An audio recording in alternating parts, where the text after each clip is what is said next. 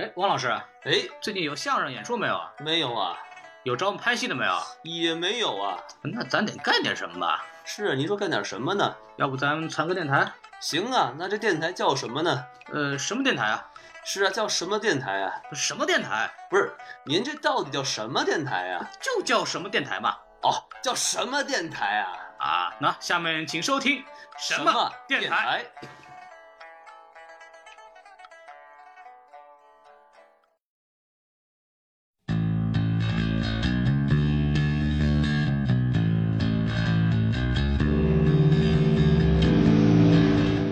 而言，我觉得声音设计就是用声音和画面结合去讲述一个故事，或者讲述一种情绪。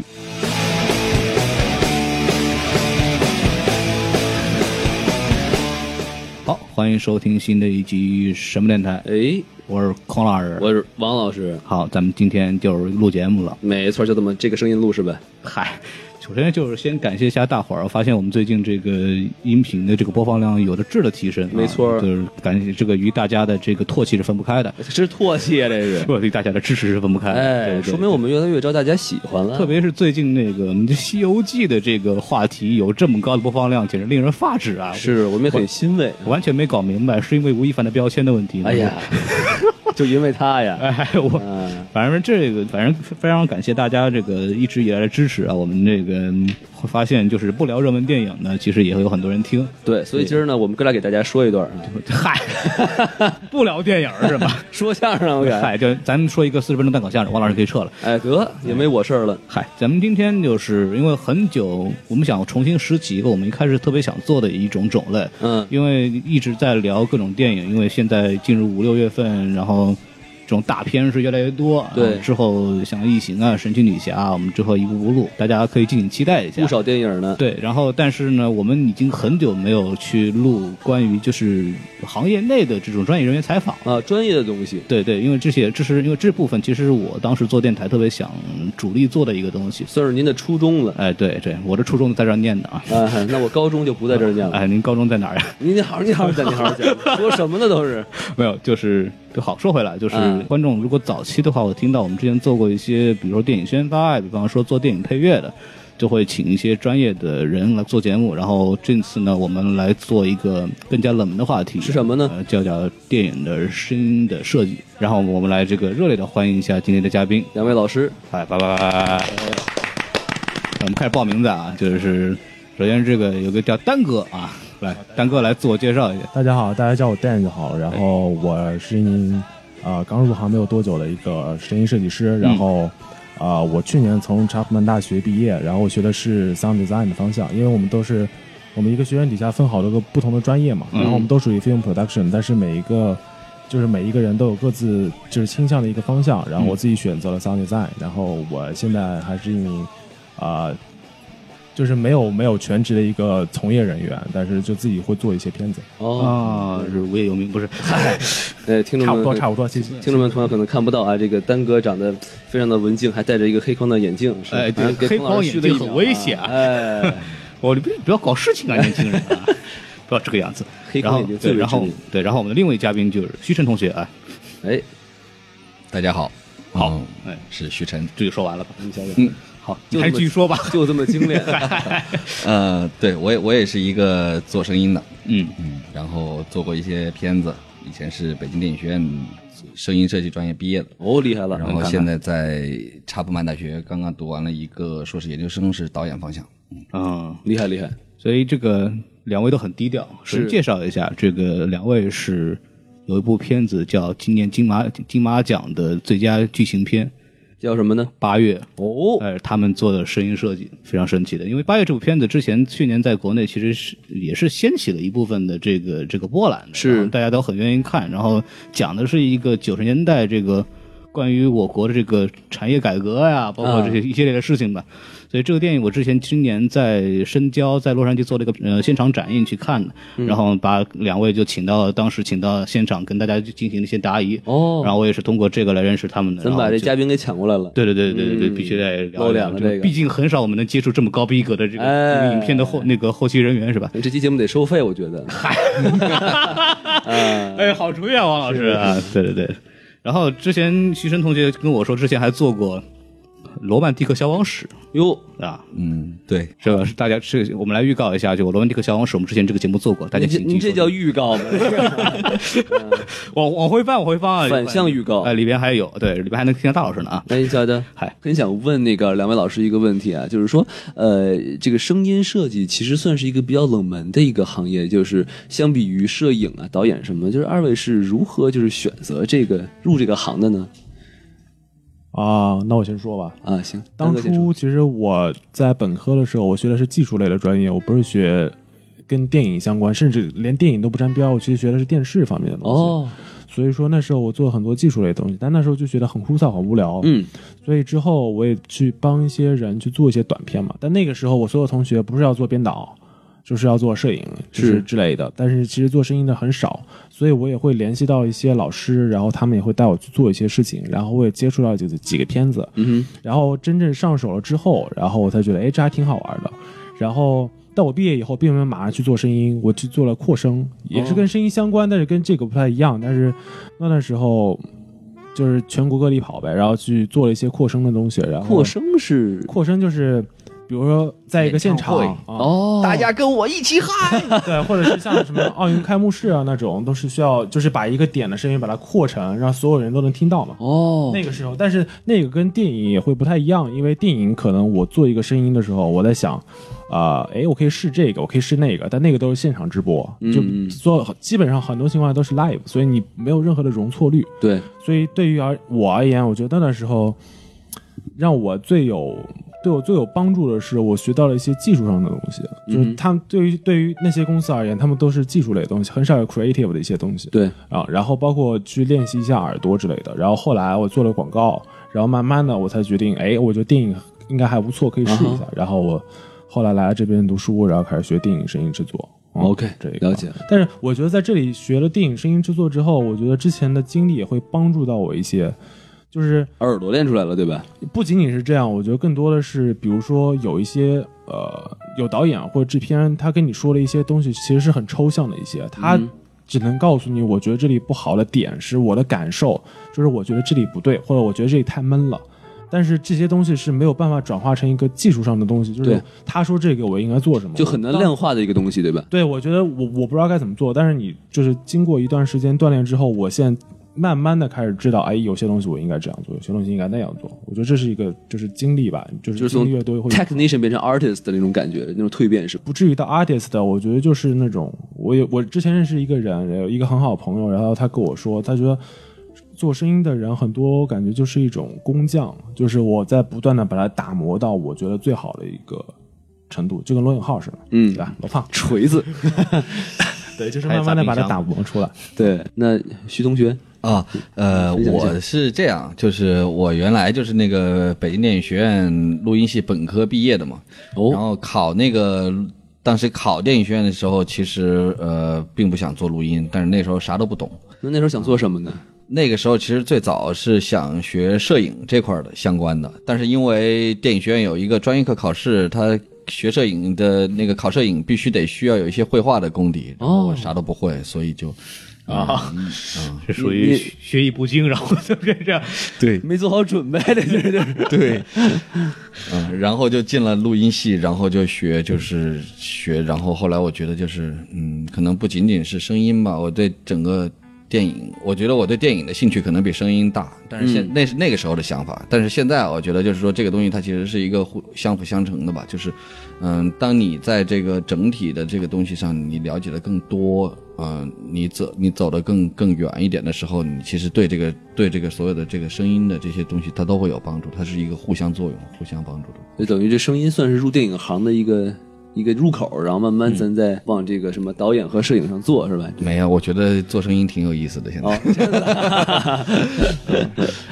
就是到那儿才知道那另一行的苦是吧？哎 感觉就是这。都不容易。就那个，咱们今天正式开始吧。好嘞，对对对，然后正咱们就先，因为咱们今天做科普嘛，咱哎们就正正式来就是说一下，就是什么叫声音设计。没错就两位老师谁来给我答疑一下？哎，丹哥先来吧。我作为一个刚从业没多久的人，我谈一下我的想法，哎，你说说。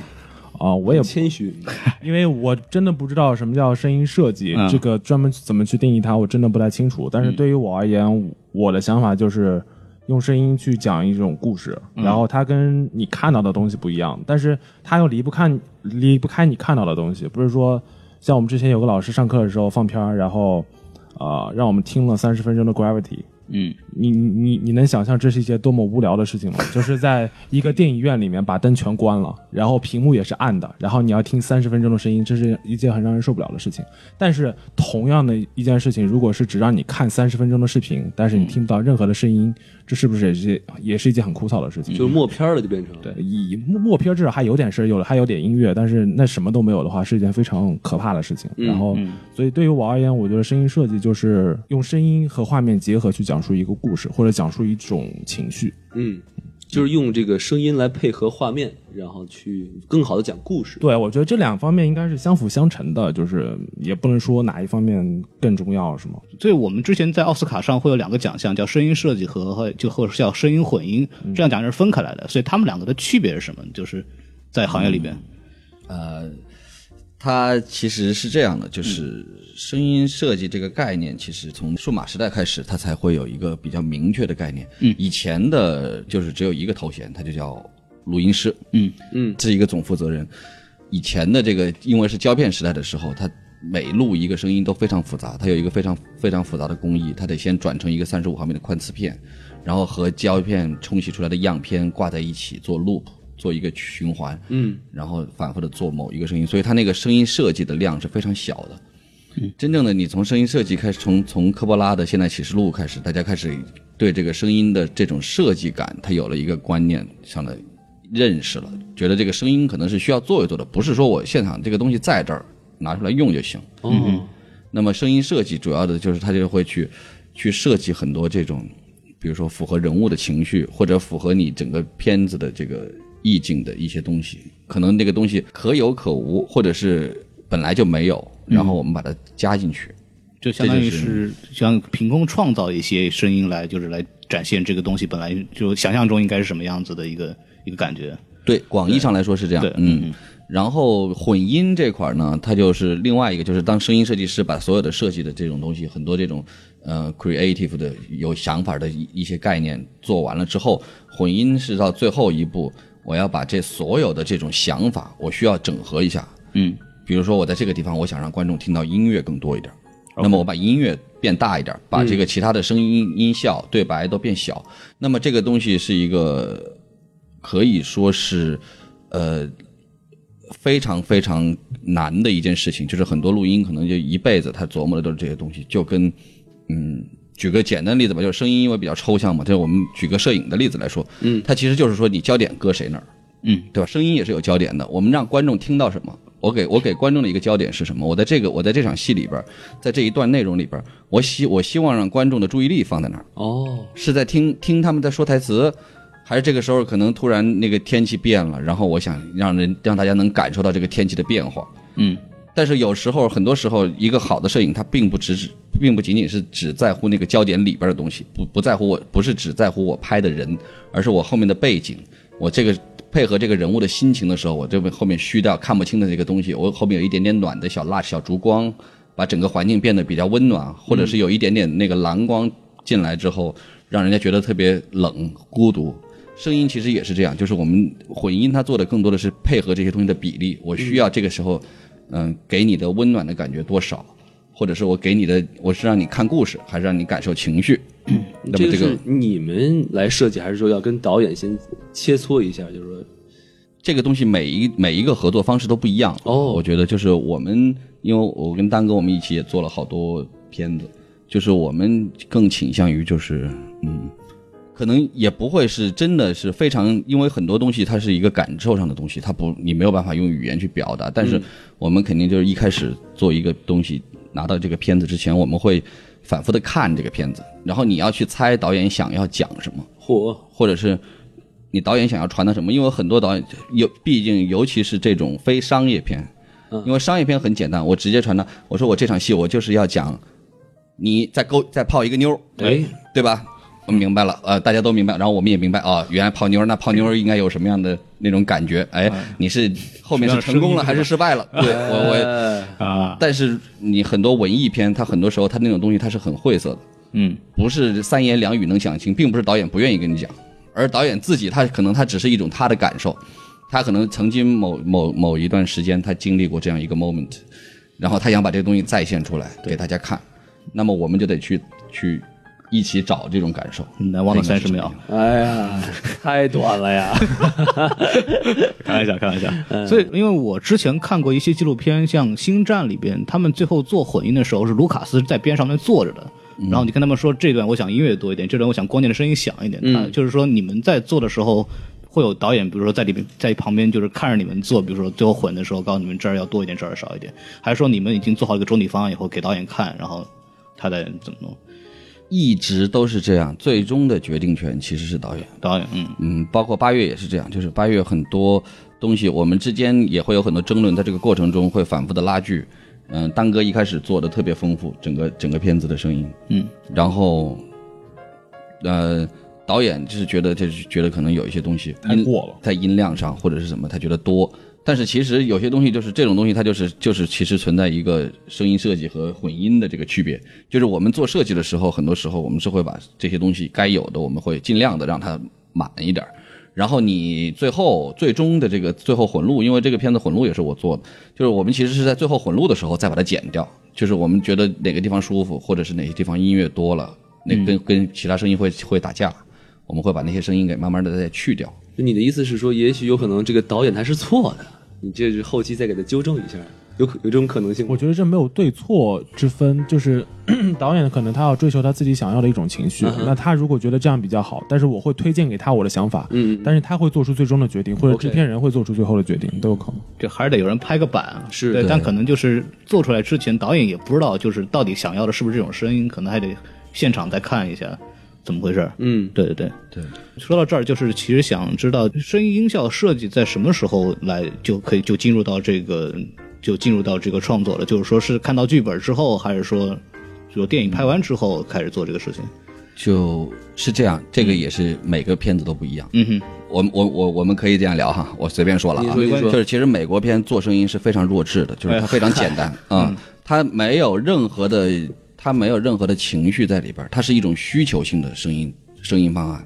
就是我这个地方它很明确，就是我它会给一个特别简单的目的。呃，一个一个一个商业片出来，比如说速八啊，这个地方啊，我需要这个车，我拍的拍摄影的时候，这个车开的不够快，我需要让更加有速度感，我要把其实我车身就做的特别大，对吧？我就让它过，然后就是完全是给你一种让你让你 passive，让你观众坐在那儿被动接受的声音，是它不是一种让你去想的声音，就是这种这种东西，这跟片子有关，这并不是说谁高谁低，这是两种完全不同的思路吧。需要强刺激嘛，这种东西，对。对，就是可能就是这种商业片，它更多的是它它需要你观众被动，它不你观众不用动脑子，因为你已经一天工作很累了，你是来放松的。对我不能让你去想太多东西，我要把我所有的就是你可能会好奇的问题，我全部在这一个半小时里边全部给你解决掉，然后让你出去的时候进来是轻松的，出去也是轻松的。哦，但是有一些，就比如说有一些文艺片，或者是嗯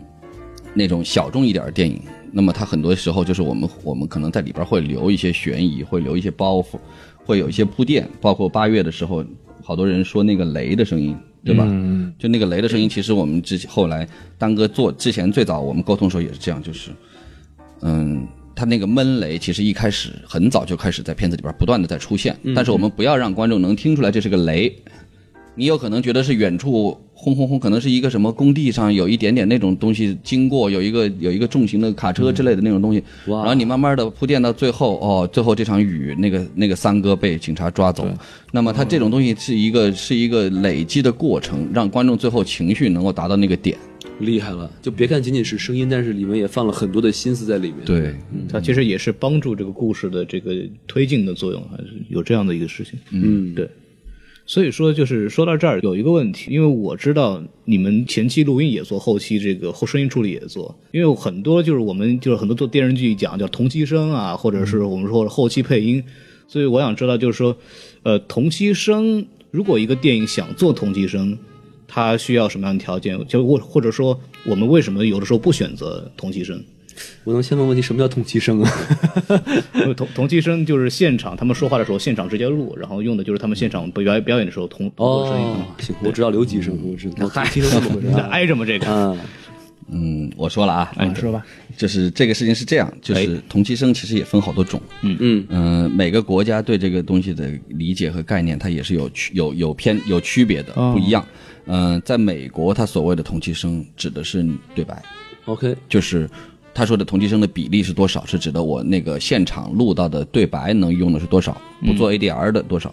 但是，比如说在中国或者在很多欧洲国家，我们做同期声就要求的是，我们尽量的能够再现现场所有的声音，包括你在一个环境里边呈现出来这个空间的质感，因为每一个空间它是有它独特性的。对，虽然我后期的时候可以加一些混响去模拟一些大的空间或者怎么样，但是很多东西你后期再怎么模拟，没有没有前面，如果你前面能录得很好的话，那种现场产生的那种震撼的感觉，那种东西是物理的这种东西，是你数码数字是没有办法再现完全一模一样的再现出来。哦，嗯就比如说，就是我有一个老师，他们录那个《鬼子来了》之前，嗯，他是《鬼子来的》录音师，然后他们当时做那录那个最后吴大维拿着喇叭讲话的那个东西，哎，就是他们当时希望是百分之百的从真的喇叭里边录到，嗯。用那个旧喇叭。但是后来因为中间有一段那喇叭好像是因为坏了还是什么，我记不太清楚具体是怎么回事。中间有一句话没有录到那个喇叭里边传出来的声，只录到了那个嘴里的说干声对。啊，结果后期想把那一句话修回那个喇叭上的声，死活最后全完全修不回来，最后没办法把整段全部做成了，就是全部用后期的手段把啊。干声做成了喇叭声。就想要的那个效果就没没有达到，但虽然就是努力了，但是对，OK，所以说好莱坞这边，因为我们一般有一个错觉，因为之前很多很多传出很多国产电视剧啊，就是演员都不用自己的声音，或者干脆使用配音演员来帮他们说，甚至有人直接不说台词儿。哎，就是给人感觉就是国内的很多片子就是有点偷懒，就是双。簧是吧？就是就跟相声说说相声一样，就像双簧，就前面是发动脉象，后面说一逗唱。哎，对，他这一呢还 不挨着啊，就是嗯就是会很多，就是说，是不是感觉就是国内很多人不好好做，然后就会用后期声音，然后就是是就用同期声的，好像特别良心，是是不是这样一个状态？还是说国内其实同期声这方面做的其实并不差，或者？嗯，是这样，就是、当然就是如果你现场能够拿到最最真实、最原汁原味的东西是最好的，但是电视剧它首先它有一个成本的问题，嗯。就是我比如说如果我需要想在这里录到同期声，可能在这一个 take 里边儿。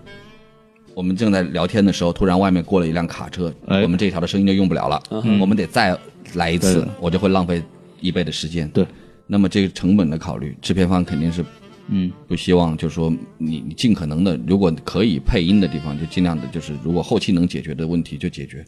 而且因为电视剧它是一个很比较快餐的消费嘛，就是我把牛肉打碎了做成汉堡，一你一样吃，我不用不用非得给你吃牛排，嗯嗯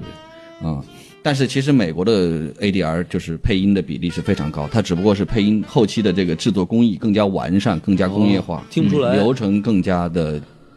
而且他们的演员素质高，这个是这个是肯定的，就是他们的演员在都具备这种配音的素质，因为配音是一个非常非常难的技能。哦，我怎么样能够保证我的情绪跟拍摄的时候是一样，而且口型能够对得严丝合缝？是，嗯。这是一个，然后还有一个是因为语言的区别，呃，中文很多破口音，嗯，所以口型非常难对上。英语他很多话，他说话的时候，他的嘴唇的那个开合的角那个程度没有没有中文那么大，哦，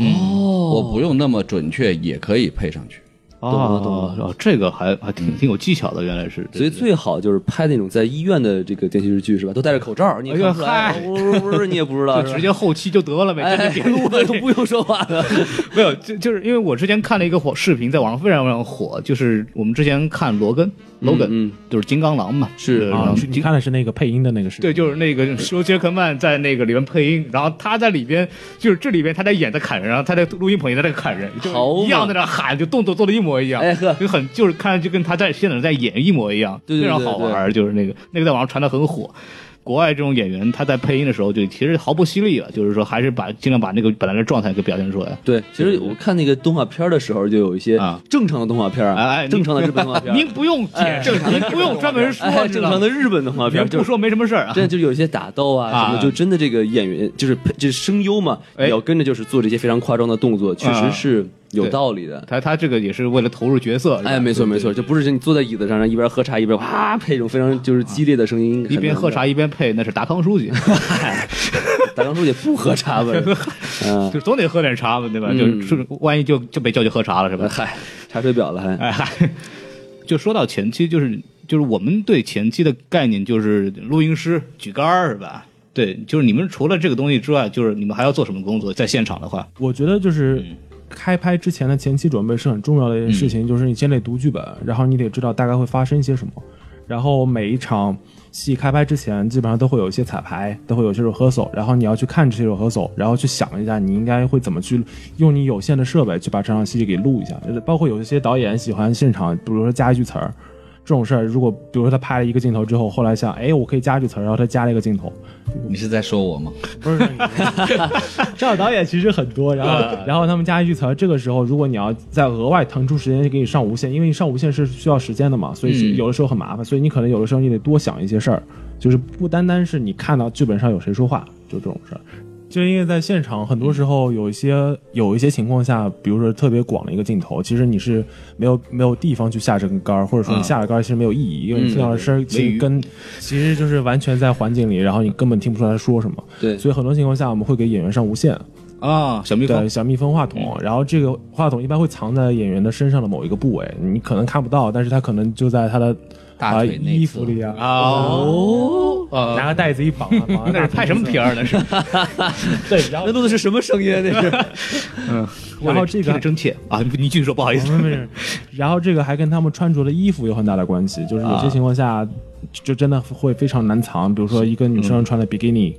然后她在街，她在沙滩上走，然后如果你能看到她整个身体三百六十度的话，这是很难藏话筒的一件事儿。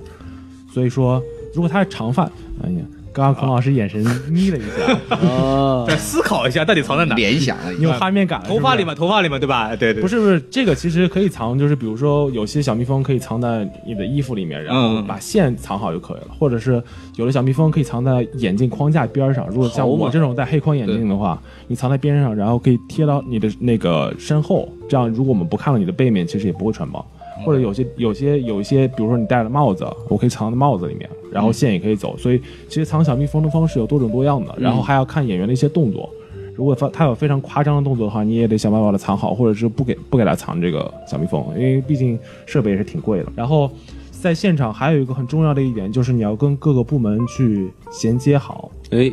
对，因为就是电影是一个团队的艺术，它得就是你不能说我一个人就把这电影做完，这是不可能的一件事情。你得跟摄影，你得跟导演就助导，或者是跟各个部门去就去沟通。比如说你可能在 set 上，我们会跟。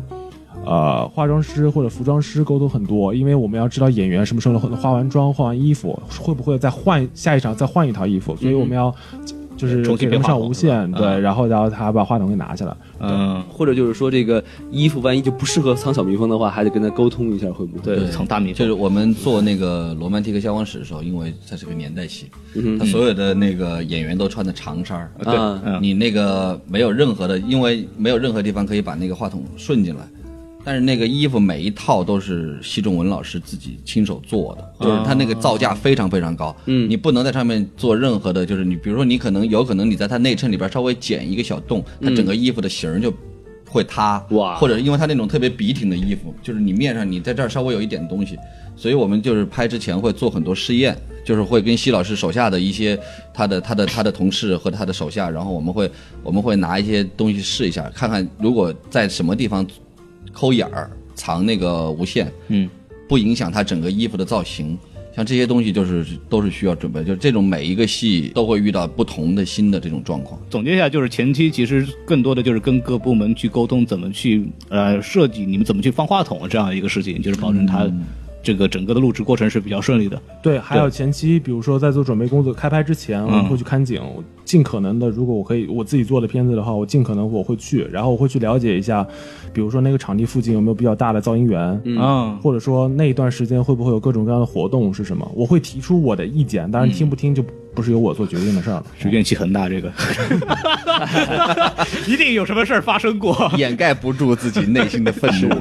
锅不是我的，哎，你说的是哪部片子？这个不能说细节。还要在道里混的是吧？跟我们那段老师一样，要不你改名吧？好嘛，我们前面有一导演来做节目，把名儿彻底给改了，节目里不让叫真名儿，怕怕惹事儿，就是是啥姓逼？哎，被逼掉了，说不出来这个字儿。我多脏啊，那名字得。呃，开玩笑，可以。那就比如你们这个后期，比如现场完了以后，你们要做什么工作吗？现场完了以后就是漫长的等待呗。如果你做了这个片子后期的话，现在得他们定剪，嗯，然后他们会把定剪完的片子交给你，交给声音部门，然后声音部门取决有多少人一个团队，然后开始做不同的分工，然后继续往下做下去。所以所以说到后期的话，你们拿到的片子是粗剪完的，还是说已经精就是剪定型了以后给你们这个东西？这件事情是这样的，这个取决于对于我个人经验而言，啊有一些片子取决于他们的 budget，他们的预算。有一些比较大制作的片子，可能在剪辑的时候，他会找一个人专门给他们做助理剪辑，嗯然后这个助理剪辑可能会放一些声音的元素上去，这样能让导演在就在剪辑的时候，或者让剪辑在剪辑的时候有一种感觉，就是我知道这场戏大概会是什么样子的，所以他们会贴一部分的音效进去，然后。呃，他们会在不断的就是，比如说一剪、二剪，然后到最后的定剪，然后他们会不断的修改这些东西，然后或者说他们也可能会让声音部门去做一些，比如说特别大的那种动效，就是那个特效片儿，他可能会让声音部门去做一部分东西给他们作为现场使用，对，包括是做一些声音设计的东西给他们，然后他们在编辑的时候可以用。所以说，就是说，其实你们的工作从最早的粗浅就已经开始进行介介入了，是吗？可以这么说吗？也不能这么说，这个还是得看片子。OK 不是就是不是所有情况下我们都会在最早的时候就开始介入这件事情，因为这也考虑到预算的事情。然后，但是绝大多数情况下都是在他们定解之后，然后他们会给你一个工程文件，然后你在在那个基础之上，然后再开始做后后期所有的东西。这意思说，这个片子如果预算高的话，有这个什么助理，这个什么玩意儿，助理剪辑师对是吧？对对就会省很多你们的事情是吧？其实也不一定省很多我们的事情，有一些声音设计的东西也是用声音部门来做，并不是从剪辑部门出人。嗯嗯，所以他们可能会去，呃，比如说像那种瓦里这种片，他们那种片儿就需要你专门去设计某一个人的声音。那这个那这个人的人物的声音，可能从剪辑部门刚开始拿到片子开始剪开始就已经开始做了，或者更更早之前就开始做。嗯所以你在剪辑的时候，你是把这些声音全都带进去了，这也是声音部门做的，因为最后我们所用的成片里用的声音，也就是这一部分的声音。不好意思，什么叫设计一个人物的声音？这个人的声音不就是他的机器声音吗人的声音哦，对机器人的声音机器人的声音，它是它不是做出来的，它是啊，它不是录出来的，它是做出来的。其实之前我记得我看过一个纪录片，瓦力他们做的时候，他们是用机械的声音做出来那个瓦力的声音，所以跟你说的那种用合成的方法做出来的人声不太一样。哦但是我是觉得这个事情其实可信度并不高，就是它可能只是一部分。对，可是我觉得这种就是美老美吹牛逼嘛，就是就是我觉得他这个东西可能就是大部分他可能还是用用一些 MIDI 或者是什么来来合成，其中有一些特别有个性的东西，他可能用一些真实的那种机械的东西点缀一下。哦，机械的声音，比如说像谷歌翻译一样是吧？不是那个，不是那个，不是阿尔法狗给你三个字，嗯，这这是给阿尔法狗配音的。是阿法狗又配音吗？我 赢我赢了，就为这个。你输了，这也可以吧？对吧？我是你爸爸。没不没不，不是不是，快下呀！怎么还不下？挑衅，呃，这是不是不会了？扯远了太贱了吧，这阿尔法狗！柯洁得气死，你知道吗？啊这这个，哎，反正是可以可以可以可以可以说真的。所以说，你们整个后期做做音效，这个大概分几个步骤嘛？呃，后期做音效就首先电影最重要的三个声音元素，一个是对白，一个是音效，还有一个是音乐嘛。嗯，但音乐部分不归不归你管，对。对，不归声音设计部门管，但是声音大小归最后归你管，对吧？对，但这个是最后混音这个有一个笑话，就是说呃，就是也也不是一个笑话，就是我们内部有一个有一个类似于从不成文的规定，就是。中混的时候，就是最终混录的时候，一定不要让作曲去，因为你把东西改变样，因为包括其实就是很多时候我们会编音乐，嗯。就是他音乐写过来，很多时候可能就是他整体的感觉是对的，但是他里边某个乐句可能导演说这儿我不想要啊。然后我们可以把它音乐全部都剪开，然后我们可能自己会重新再编辑这个音乐。哇，啊，所以作曲来了，气炸了，对吧？而且作曲永远会说这一块应该让音乐强一点的。哎，那肯定的，此处艾特一下 Mark 同学，哎，我们之前来做节目那个一配也是，是。对对，所以说回来，它就是大概是有几个步骤，啊、就所以一一般来说会还是取决于片子大小，一般来说会分成几个部门嘛，就是首先有一个对白剪辑师，他专门负责剪辑对白的部分，然后还有会有音效的剪辑师，他会负责剪一些特殊的音效，嗯，然后还会负责贴一些环境上去，因为。呃，我们在现场录到的声音可能就是只是一个点声源，但是你要在后期做的时候，你可能会把周围的一些声道全都铺满。然后还有一个部门，有一个部门叫呃 Foley 的部门，它是专门做拟音的部门，就是拟音并不不一定单单指的是就是模拟某一种声音，有的时候我只是为了给这种声音添加一种我想要的质感，我也会去用 Foley 再把它往上加一层东西。所以往往在电影中，特别是大片中听到的很多声音，并不是一个声音做出来的，可能有十几个声音叠叠在一块儿才出来。出来可以举个例子吗？这个不太好理解。就比如说你一个开枪的声音啊，这个声音就，如果你光，其实你如果去听录音的话，光那个枪声很难听，就是啪一下就没有了。嗯所以你可能会叠一个比较低的一个低频的声音在底下，然后或者会有一个比较远处的一个混响的声音。只不过这个还是得看片子具体的情况具体定，还有会有那些什么扳机啊，或者是那种弹子弹飞出去的那种，就是有那种叫 debris 叫什么，就是那种咻对之类的，或者是那个 口技，这可以，这可以，这可以。对你就会把很多这样的声音叠在一起，然后最后是大家所听到的一个声就音。刚刚让突然想到了那个乐高大战，哎，我我也想那个，真省事儿。现场口音先配，这种东西就是它其实也是很多时候它是一个观念的区别，就是、呃，就是包括你像那个贾樟柯的电影，你看那《天注定》里边的那种他王宝强对天开枪的那些声音，然后当时那个我们大师兄就是他的录音师是是是我一个学长，他们当时就是他们。就是希望做到很真实，所以他们全部是实录，他们真的借一把枪到一个野外去开。然后你当时你你如果就是说，但是你如果录真实，并不等于是录的死嘛，所以你要会试很多不同的方案，然后你会用很多支话筒去录它不同的，因为你开了一个很大的声音，我发声之后，我会对周围所有的环境产生影响，我会我会震动空气，对吧？我会我会我会山谷里的回响，是。我会把我需要在同时在这一枪里，我把所有的这些声音全部录到，然后回去之后我来选择这个比例。我我我用哪些不用哪些，其实跟丹哥刚才说的那个后期做的那个那个意思是一样的，只不过是我们这个观念不同，方法不同。就是我们尽量的想用真实的东西，然后去取舍它的它的成分。那么美国很多商业片，它是用一种就是我我现场我不费那劲了，我后期我来慢慢的再找吧。嗯因为我之前看了一些，就是因为很好玩儿，就是大家对其实大家对声效最有印象的还就是 Foley 部分，就是有这种这种所谓的录音师，就是用各种道具来模拟各种情况，哎什，么切瓜呀，什么东西的，就是非常特别逗。那个什么皮鞋走在地上的声音，对对对，他会用各种就很奇怪的道具来模仿，就是我们现实中听到的声音，而不是说说比如枪声，就是打一枪什么的。啊其实因为特别明显的，像这种科幻片，我印象比较深啊。就是还说到星战那，啊，您说说，在《星战》的前传第二部里边，就是那个 Anakin 就是守护那个 Padme 在那个卧室里边，然后那个所谓议会来害他，就派两只那种特别恶心的小虫子啊啊，然后那个小虫子，它是拿一个一个弹簧，拿个拿个拨片那么一拨，啊所以它进那个帘的声音就可以出来。就是他用这种各种道具来模仿他这个小虫子进那个房间，然后爬动，然后中间那个一种液体的声音是拿那个手抠那个橙子，哎呀然后发出发出来这种声音来怎么。想的？这都是就是是模仿这种虫子带有这种体有液体液那种方式，那种感觉。是是，对，这这个让我当时看的时候就是觉得特别逗，就你想象不出来他是怎么做出来的。嗯，然后还有就是一个就是最有名的就亲嘴，啊，您说，这这事儿就是基本上就是拿嘴啊对着那个手背，嗯，我觉得这样这样子录哦的。，就跟您平时亲嘴一样是吧？嗯嗨，别提这事儿了，行不行？哪壶不开提哪壶啊！对对所所以两位老师有没有就是用这种可加引号的奇怪的方式来创造一些对，音效出来呢？有没有这样的经历，就是做这种东西的时候？啊、其实呃，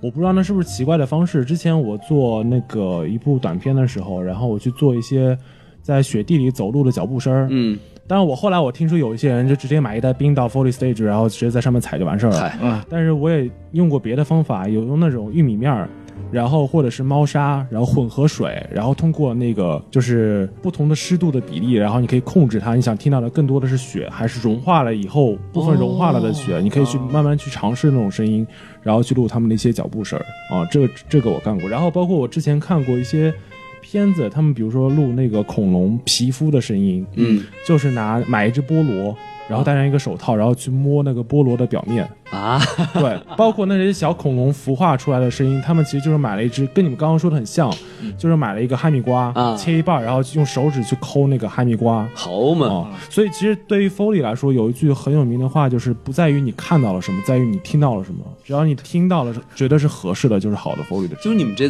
在课上会学这个吗？就是我告诉你们啊，出这个声儿这么弄，然后这个东西这个声儿这么这个对啊哎这个这个你好好你抠这个瓜是吧？哎，可以可以了啊！你说 挑西瓜是吧？就这个东西其实它就是你要做，你要这个 Foley 这个东西，它是它其实是专门有一个职业的，就是它其实不归我们管，就严格意义上，但是我们都会懂一些最肤浅的、最简单的东西。OK，真正好的动效师，他是就是他其实是一个是经验，一个是他做实验，就是平时你对这种东西你你必须得时刻的琢磨，到处抠是吧？没有什么一哎，定。就会就会抠是吗？对，今天是苹果，明天是香蕉，后天菠萝嘛，一个个试去。但是就尤其是那种就是这世界上根本就不存在的那种声音，就比如说孔老师刚才说的那个什么虫子蠕动的声音，这玩意儿就真的靠自己去想。就是我觉得那个其实不是更简单吗？因为不存在啊。哦，那个就是导演说，我我 对我只要让你让你觉得像就行了。但是这玩意儿得沟通啊。导演说我这个声音得，我说是是开始，然后就开始开始口技了，开始。之前之前我看过，就是一个非常非常著名的一个混音师叫本贝尔特，这个人就是特别牛逼在哪儿呢？就是他是光剑的设计声音设计者。哦。然后这个人就是当初这个光剑这个事儿就是纯蒙啊，啊，就一开始他是用那个老的放映机空转的那个声音作为底噪，就光剑嗡那个声音嘛，然后做底噪。然后还有一个还有一个拿什么话筒，然后有一次拿他不小心拿着话筒到处跑，然后就正好家有个电视，然后那时候还电还电子精灵管电视，然后一转还有哎还有那个嗯那个声音，然后他把这两个声音那么一结合，嗯然后就成了我们就光剑里面就常规那种嗡那个嗡嗡嗡的声音是吧？嗡嗡那个声音响，然后正经他打的时候，因为还会有声音变化，怎哎么弄的？他是把那个底噪声用 speaker 用扬声器放出来，然后拿着话筒在上面挥。每次一挥的时候，他声音录出你声音会有变化，然后就哧咔那个声音就打出来了。就是这个让我听就就完全崩溃了。就比别人看着你神经病是吧？就是电视做什么的那个 这电视做什么？对，这这特很逗。还有比如说哥斯拉的声音啊哈哥斯拉的声音，我听说是拿一皮手套，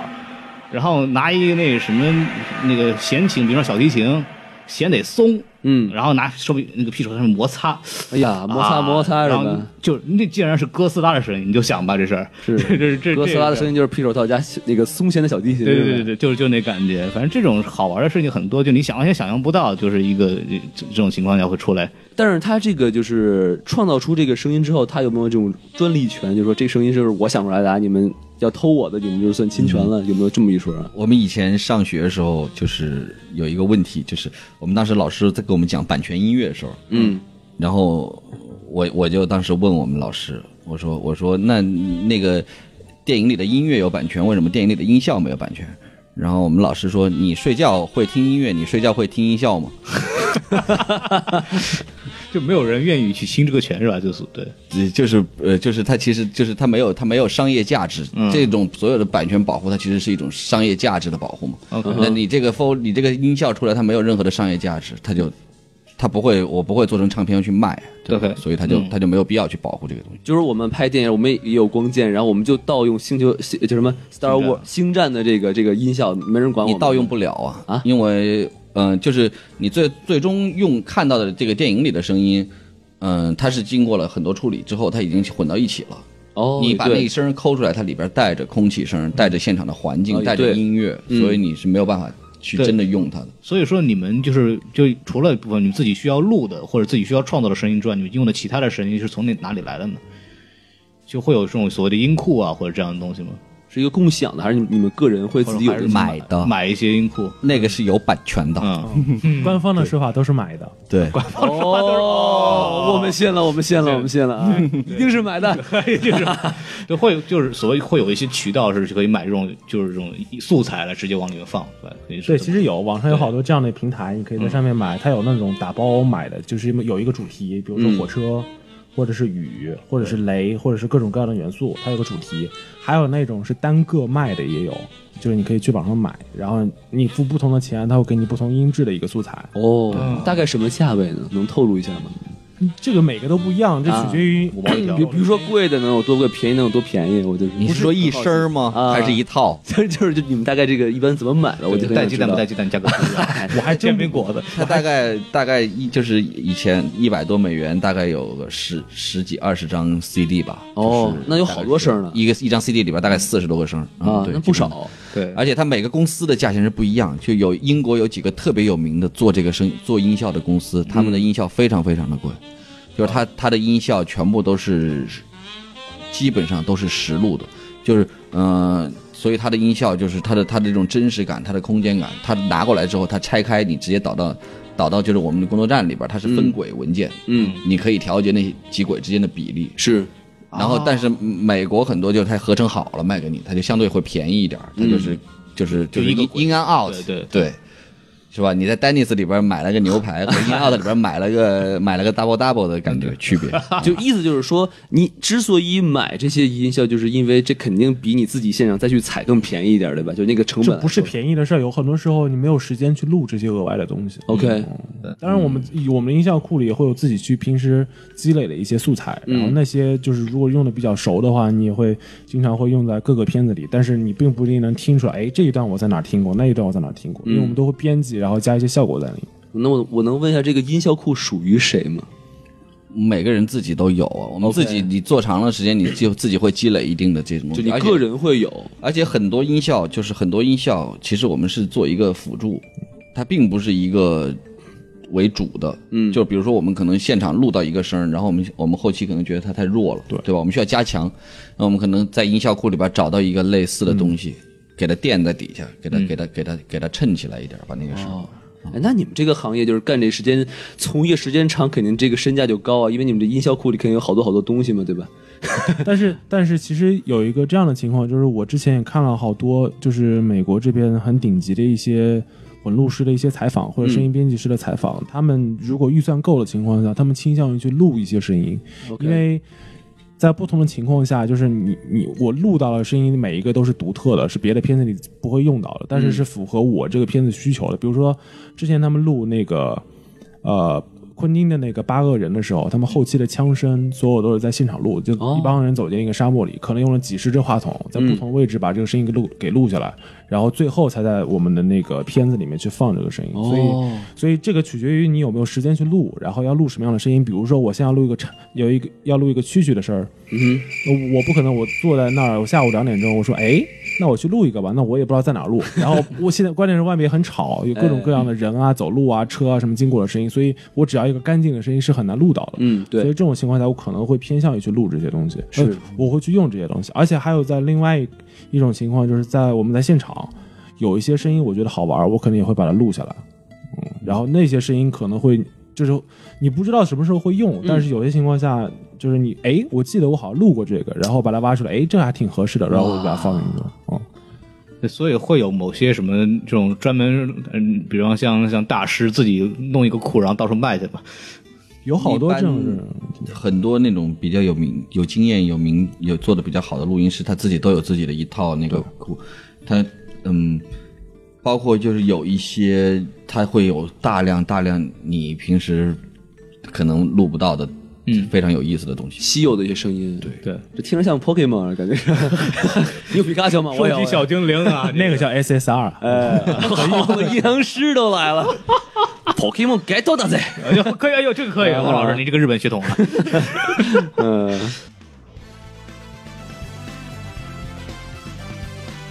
因为你们刚刚说了很多音效，其实人声这部分，其实你们一般会有什么样的处理吗？就是人声这个取决于现场录的情况。嗯如果有些地方特别吵，我们可能会稍微的降一些噪，但是这个的基础就是你不能伤到对白，你不能让对白听起来跟个外星人说话似的，或者跟个电脑说话似的。或者像电台里说话似的。啊，对，就跟我们现在这个样子 我。们这个声音多好啊！那你瞧瞧，因为每每一种播放载体，它它它对音音音质的要求不一样。你看电影，其实相对来说，目前是这种大众消费里边对音质要求最高的一个载体，就是它的动态范围非常大，然后需要的在线的这个频率的范围也非常宽。那收音机会很窄嘛，电视是属于收音机和电影之间居中。那么就是你在电影，就是在在做电影的时候和录电视剧的时候，它这个思路也是很多不一样的。就是在在电视剧在录电视剧的时候，你看起来工作都是一样，但是你其实脑子里的概念是不一样。比如说我做一个网剧，呃，对对声音的很多要求，我觉得就是完全就是你有些地方你我觉我觉得就是不用去抠，不用去较真儿。但是电影它很多东西，它很多时候就是你如果不较这个真儿，你可能后期就得配。OK，因为我看过很多网剧，国内一些做的网剧吧，其实明显的就是就声音就就是人声没有经过任何处理，就是照理说，比方说在一个教室或者环境里面，你有得有教室的底噪，哎然后你人的声音应该是让听上去是在一个空旷的或者在一个。比较大的空间里，这种声音到底有回响什么东西？但有很很多剧，它其实一听就知道，就直接把那个你后期演员配音的直接就往上一放，也没有距离感，也没有环境，就是那种给你造成一个在教室的感觉，就是纯粹就是这个声音就在你耳朵面前给你出来。就一句话就出戏了。对，就一句话就知道这个没有经过任何处理，直接把这个我们直接比电台录制声音直接往上一放就完了，他就没有做这样的这样的就是模拟环境现场的这种感觉。这是我每次看电视剧非常愤怒的地方，我觉得就是最基本东西没有做好嘛，就感觉是但是你不觉得好多美剧其实也是这样的？是吗？就是好多电视剧还是以台词为中心，所以说我不在乎你的整体感觉怎么样，但你我要你我要让你听到我的每一句词都听得很清楚，所以他们可能不会去做那么多细节的部分。而且另外一点是，做电视剧可能没有像做电影那么长的过作周期，所以他们比如说一个国产电视剧，它一集有四五十分钟，然后它整个一共有五十集，那你想一下，它相当于多少部电影的长度？很多东西都没有时间去细抠，这还是取决于就是钱对啊 时间和工作时间、工作周期和有了钱就有有时间，哎，钱足够了，我可以十个人同时做这件事。或者就有了黑框眼镜，也有了时间。对那得续几秒啊？这哎对对对，且得续着呢。这个，我就不要搞事情，我们就不要干模了，太尴尬了。你老让我学这个不合适，嗯你们知道吗？你你还是挺高明的。哎，好嘛，挺上瘾的，您这还 哎，我们这个又说习惯，干模是我们的特色。嗯，是对对。那就是哎，说到这儿正好吧，就是刚刚说到这个人生人生的问题，讨论人生嘛。啊，讨论人生的不不是那个人生，对对是对高丽参还是西洋声？还是人参呢？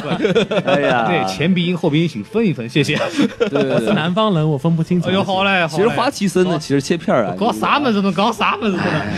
上海话都逼逼出来了啊。对没有，就是说到这个人生问题，因为我特意之前让让丹哥帮我们做了一点东西，哦就是把我们之前电台的两段声音，然后让他就是专门处理了一下。嘿，然后说到这儿，我们就可以让这个放出来给大家听一听。好嘞后期能把声音做成什么鬼样子？首先那个第一条啊，这是大家先听吧。听行，放了啊。好，欢迎收听新的一期什么电台？哎，我是王二，我是爱大家的王老师，可爱大家了呢。哎，你们爱我吗？王老师衣服换给我看。好嘞。不是，这听着跟咱俩在洗澡一样，这个这个是我让丹哥专门处理的澡堂版的声音啊。哇，这 就是因为听着很色情啊。因为刚刚大家也听到王老师准备脱衣服嘛，对吧？哎呦呵，符符合环境音，符合环境音。这是什么电台版的大开眼，界？大家之前听我们就这就是我们上期节目的这个开场白的声音啊，就是大家一听就知道，就是还是很不一样的啊，听得我都很羞涩，哎，非常的放松啊。对对对，要下一段。放下一段啊，嗯。哎哎，这个声音听得很耳熟。哎，对对对，这个就是小黄人啊，啊，对，这不是我的 Groot 吗？对对这是呃我们之前录那个呃《银河护卫队》银河护卫队啊王老师在开头专门学了一段这个他思念 Groot 的声音，然后我们我思念 Groot 的声音。就是这个让放出来大家听听看，就是就是说一个人声就是经过他们处理能成什么德行就。不是人声了是吗？对，就是这个给给大家一个概念吧，就是说我们的后期的这个声音处理和能做到什么样的一个程度。当然，就是真正就是。呃真的大片啊，或者那要求会更高，会更复杂，但是这个东西给大家一个好玩的一个小的彩蛋，让大家听听这个感受一下这是个什么样的状态。哎这个就是丹哥一手给我们做的，大概大概花了五秒钟时间，啊好嘛，非常非常牛逼，非常牛逼，太 就是快了。之前因为昨天晚上给他发录发音源，说丹哥您那个晚上处理一下，在这嗨这用什么处理？到时候我到你家来五分钟搞定。哎呵突然就出来这个事儿，就挺好玩儿，是给大家给大家播一播。嗯对，然后我们说回来，因为我之前在做节目之前，我们有个粉丝群嘛，然后问了一些粉丝的问题，对就是他们其实很关心，就是呃，像混音师或者录音师，他在在导在导演面前他的话语权有多大？哎，这个是我们其实很想知道，特别像旭晨同学，他又做导演又做混音师，这个你相信在在不同的这种站站位的话，你会感觉会不一样。嗯，会不会打嘴炮什么的？哎 打嘴，嗯，这个东西就是，那就是真的是要看，也是个别，就是嗯，个别每个人的情况都不一样。嗯就是你看你碰到什么样的导演，就是其实这个东西它其实是一个悖论，就是真正的当你一个作为一个录录音师或者作为一个声音设计师，你的话语权越大的时候，啊，其实这导演是非常不重视声音，他才会让你话语权很大。哦，就是当当还不了，当你对当当你真正的比如说一个导演，他非常重视声音，他非常他对这个声音有概念。我在这场戏里边，我的这个我要的这个环境是什么样的感觉，你的话语权肯定大不了，是，啊，对吧？就比如说像那个孔老师刚才说的卢卡斯对于这个星战的东西一样，对吧？对对对对对，你就包括像那个呃很多你因为呃很多东西，就是你包括科恩的电影，就是科恩的电影声音做的非常非常好，嗯，然后你能明显的感觉到很多声音就跟他的镜头一样是提前设计好的。哦，我在这个地方，我把呃女女演员把男演员一把推倒在沙发上，那个沙发。滋溜一下，这种色情的这种这种性这种暗示性的东西，你一看他肯定不是灵机一动想出来的，哦。吼，嗯，他肯定是就是这，你就明显的感觉到这个就是这个导演他对声音他是非常强势的，嗯，就就弄弄得沙发都很色情了，是吧？，对，这导演他可能在事先就想好他大概要什么样的感觉，就会跟混音师说，我就要这样的声音，然后就是你们给我找这样的声音做出来就好了。对他可能导演很多时候他会给很多很多提示，就是说我我在这儿我需要一个什么东西，然后你做给我看，啊、然后我们再商量，对吧？比如说，如果如果我们做的不对，或者是跟他想的不一样，他说啊不对不对不对，这不是我想要的，再换一个，然后我们再换一个方案，不是这个牌子的反复的，对，买沙发呢，这是。但感觉就一般，一般导演他会在这么多，因为导演要要管很多事情嘛，演员啊、剧本啊什么的。就一般导演真的会在这个声音上花这么多时间吗？嗯，会，因为声音是整部电影的最后一道工序。哦就是所有的黑锅都归声音来背，到最后哎 有很多很多导演可能就是说，呃，比如说你现场就是你你剪辑出现的一些，就比如剪辑点会有一点跳，不是特别顺，或者是演员表演在这个地方有有一点点问题，嗯嗯、可能有一些东西，它这种就是电影，它很它很它很有魅力的地方就是这样，它很很很微妙，可能你并不是能够一眼马上就能辨辨别出这个问题，嗯哼，然后导演就会觉得在后期的时候说，哎，你这个地方那个声音有问题，哦，嗯，这这怎么这么别扭呢？哪儿别扭他也说不出来，反正别扭 对吧？然后那我们就反复的改，反复的试，而且我觉得其实这个也是一个很好的，就是就这也是这并不是一一件就是不好的事情吧，就是说，其实作为声音，其实很多时候它就是应该帮导演包住一些问题，就是我们得得解决问题，因为你毕竟你也是最后一步了。你都不管，就让他这样上到院线上去之后，观众是不买账的。其实一般我们做片子是希望画面一刀不要再动，开始做声音。嗯因为你一旦开始做声音之后，画面和声音就分离开了，它变成了两个独立的系统。对，那么我声，如果你画面一改，我声音这儿全部乱套，因为跟画面合不上，，OK，所以我们都是希望不要动画面，就是开始做声音就不要动画面。嗯，但是当你真正的发现，就是很多时候，尤其是嗯剪你剪辑的时候，很多时候可能会比较紧。你的片子到最后你做声音的时候，发现把音效、音乐一加进去，整个节奏快的一塌糊涂，啊。然后可能导演就想，哎，我想抻抻，想松一点，对吧？那那这个时候，我们还是得让导演去把它松一点嘛。这件事情说了似曾相识。呃，松一松啊，松一松裤裤带啊，呃，都在最后的话，其实像配乐和声音音效其实差不多是同步进行的吧？比方你们跟配乐师是怎么样一个工作顺序关系？还是说你们同步做，还是说先做哪个后做哪个？这个是如果按照标准的工业流程来说，对画面定剪之后，我会把定剪的画面给给作曲，然后作曲开始写音乐，然后作曲写音乐，他是照着整个时长写。嗯每一段在哪儿，它会有一个 Q sheet，就是、就是那种 Q 单，嗯，我起点在哪儿，哦对终点在哪每段音乐。然后他写完之后，他给我，给我之后，我照着他的那个把把音乐合到上面去。对，然后一般就是他音他作曲的音乐拿来拿来的时候，声音不一定非要已经做到最后，因为其实很多时候就是音乐上来之后，很多地方你声音你不用做，嗯，就是这个这个不是偷懒，这个是就是这这是一种合理的节省时间、节省效率的方法。OK，你音乐在那儿的时候，你很多声音就听不见了。对是你到最后你你做了也没有用，所以我们一般就是可能在对白和简单的动效完成之后，其实最好就能看到音乐，就大概的至少，然后音乐来我知道大概哪些点会有音乐，然后可能导演还会让作曲再去改，然后作曲改，呃，这个时候就要看就要看预算了，就是如果是认真负责的作曲加上充足的钱，他可能会改几十版。嗯，然后导演会跟他一起工作大概两三个月的时间去去过这个音乐的整个，但如果没有钱的话，可能作曲改两版就扔在那儿，是不是？行了，啊、就是我就凑合了是吧？然后我们就开始剪音乐，就是在在在这个美国的这个这个职位里边，就是很多比较大的片子，它会有专门有一个音乐编辑，嗯，就跟我们干跟我们剪声音类似的，他也是把音乐剪成一段一段嗯。就有可能就开始二次创作了，有可能是。，对对对对对，对，所以说你们跟配乐师关系是不是都比较好呢？我们跟其实严格意义上来说，跟作曲打交道不多，嗯，啊，而且这种东西会有干扰，就是呃，有很多作曲喜欢在在我们做声音，就是在他把音乐拿来之后，在后面看我们做声音，嗯。哦，但是这个是非常，就是我们其实是非常不自在的，就是希望他快点走，因为因为这个东西它它涉及到一个，就是他会干扰我。要因为他的工作已经完成了，然后他会希望就是嗯每个人都是这样嘛，就是那天我们也说过，就是很多时候每个人做完的工作都希望别人看见你的努力，是。对吧？那么，但是你的视野是局限在你的职位上的，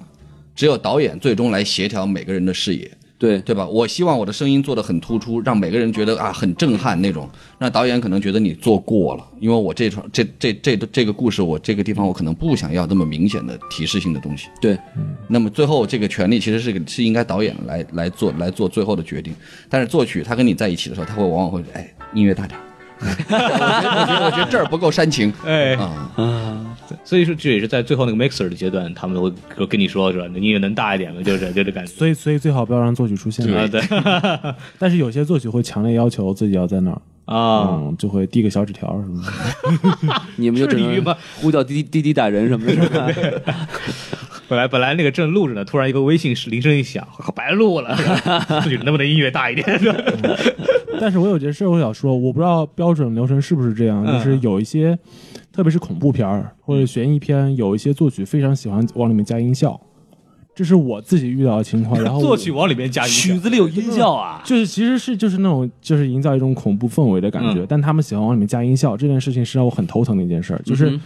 对于我而言，很多时候他们可能扔给我一个立体声轨，然后就要再要再联系他，然后就要过很久他才会回复我。所以对于我而言，我没有办法把他加的音效给去掉，这是件让我觉得很浪费时间的事情。那不能直接用他的吗？你还省事儿了呀。但但其实但其实他他理解的那些东西，并不是我觉得我想要的点。哦，也不一定是导演想要的点，但是它混在一起以后，我们是没有办法把它拿出来的，除非他给我分轨。嗯，但是有些作曲也不知道怎么给分轨，当然这可能跟你的经验有关系，所以他会给你很多乱七八糟的东西，然后这这这其实是很花费时间的一件事情。是嗯，这个人员不专业也是这个挺闹心的一件事。也不是不专业我我也经历过这种音乐里边带音效的，但是大部分这种这种情况一定是导演已经沟通过，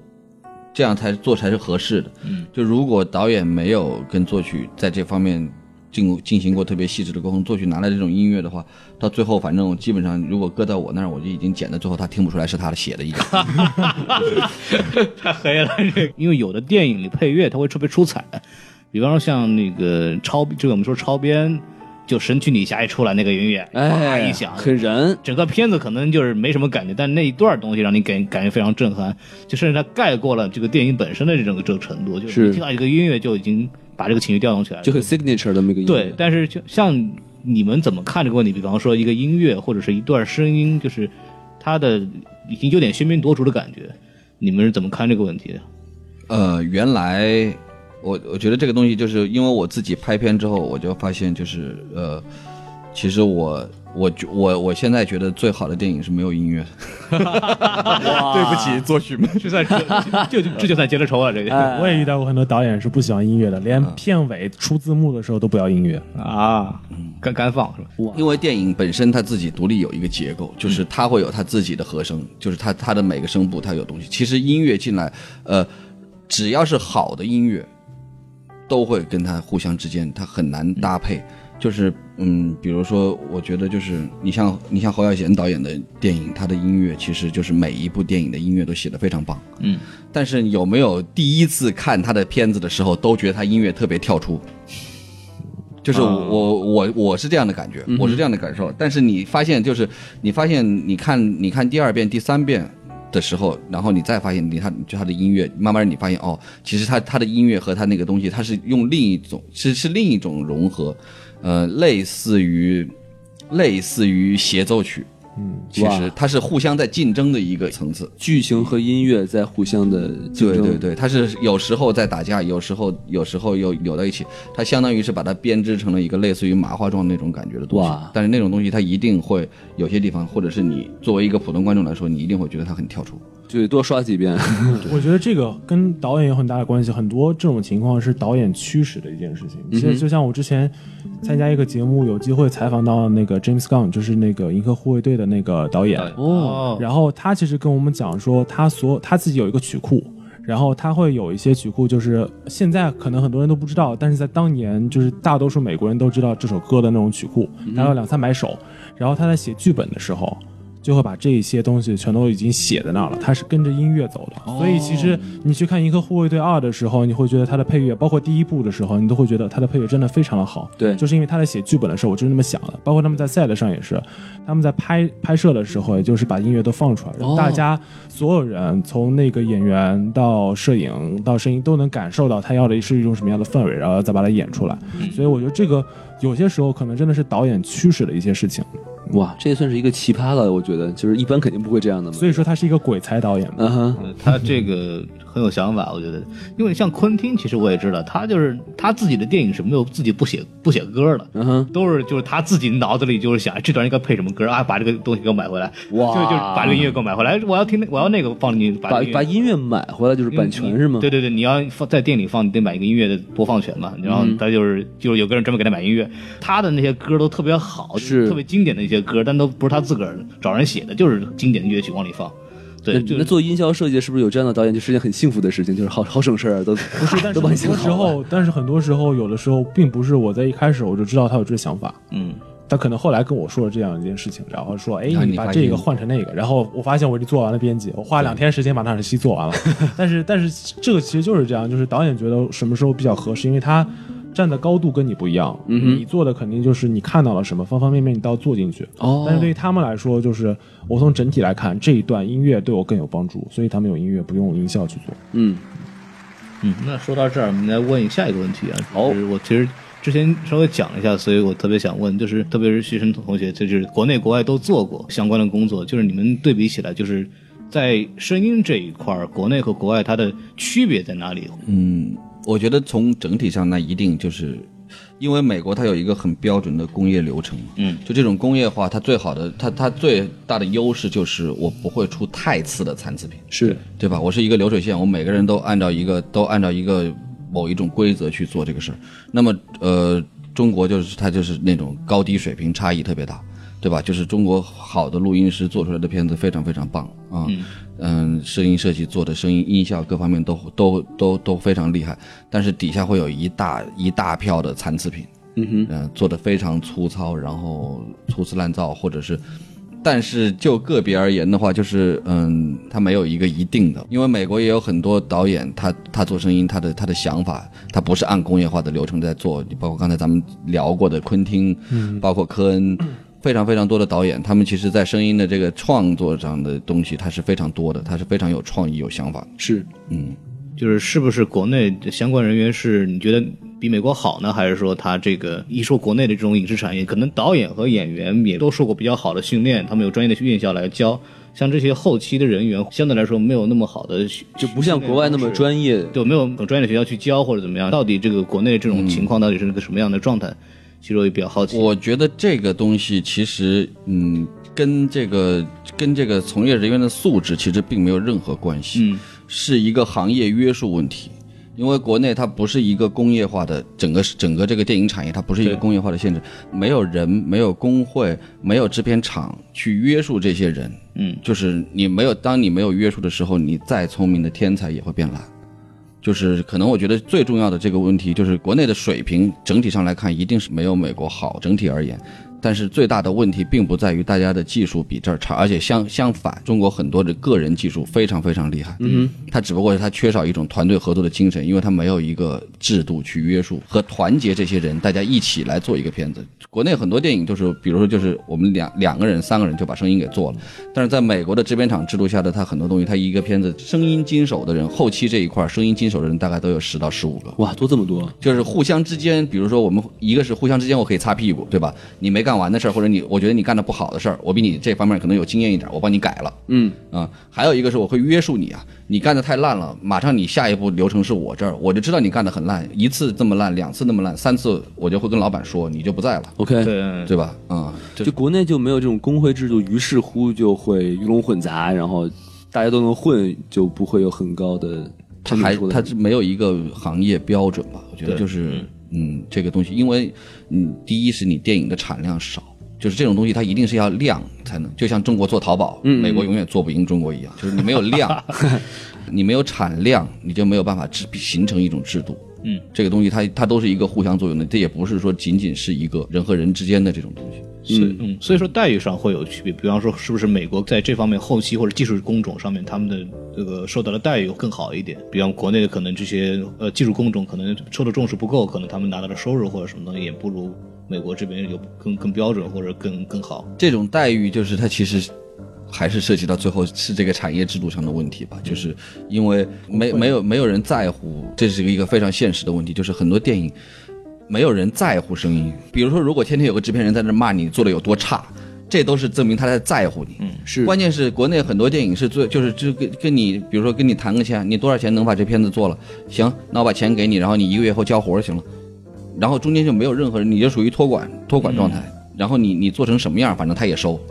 因为制片人的话，他不懂，他也不再在乎，他就传一个局就完了，是吧？对，因为好像美国这边制片人还会参与到一些，就是什么剪片子，他可能也会参与，也会干涉，是吧？就是对，这个就在大的好莱坞的 studio 制里边，制片人的权力比较大，是他可能就是从前期到后期，他都要去帮你，都都要去跟。嗯哼，对对对，因为你在在美国这边，他他其实是一个非常相对有一个制约的关系，因为你相当于你声音的一个负责人，他相当于你管理的是声音的整个团队嘛，嗯然后你是一个负责人，导演是一个负责人，然后制片制片是一个负责人，这三方其实是在互相博弈的。制片是希望用节约时间、节约钱的方式，导演希望做好，对吧？然后包括你，你也是，就是包括我，如果我做声音，我也希望是能把这个片子做好。我们三方互相是在作为一个平衡，是所以这样做能在一个最合理的时间内出一个不差的东西。但是国内就是属于那种两个极端，要么就是导演一头大一头大，嗯，我无无止境的做下去，我可能一个电影我做七个月八个月的声音是啊、然后声音可能是做的非常非常好，但是你你最后那片子最后连发行的钱都花光了。哇，对？吧？啊、或者是另外完全另外一个极端，就是制片人说哇，我十天就要交活，我就给你那么多钱，你给我十天把这片子做了，导演什么都不管。所以我觉得国内其实真缺好的制片人，因为因为制片人不光就是说那个残局，他整个的时间上成本控制，他都应该来管。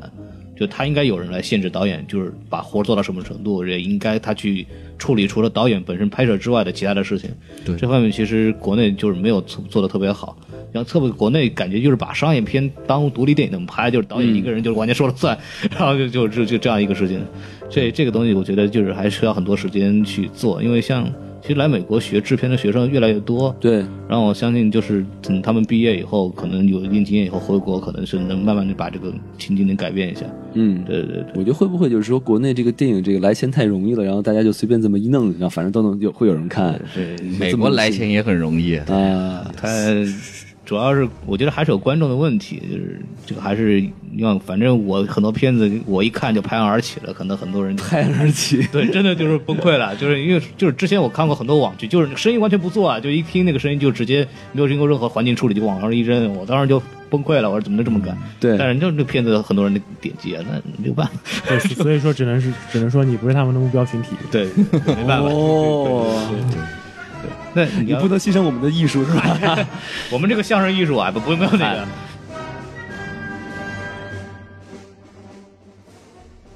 那咱咱今儿就差不多了吧？行嘞感谢二位过来，哎这确实给我们了很多就是很专业的东西。没错这个确实是给我们是一个非常大的资源。嗯，欢迎那个大家收听什么电台啊？哎，希望大家继续支持我们的节目。啊哎对欢迎大家就是关注我们公众号 S M F M 二零一六。S M F M 二零一六。你瞧瞧，好，那咱们就再见吧。好，谢谢大家，拜拜。拜。拜拜。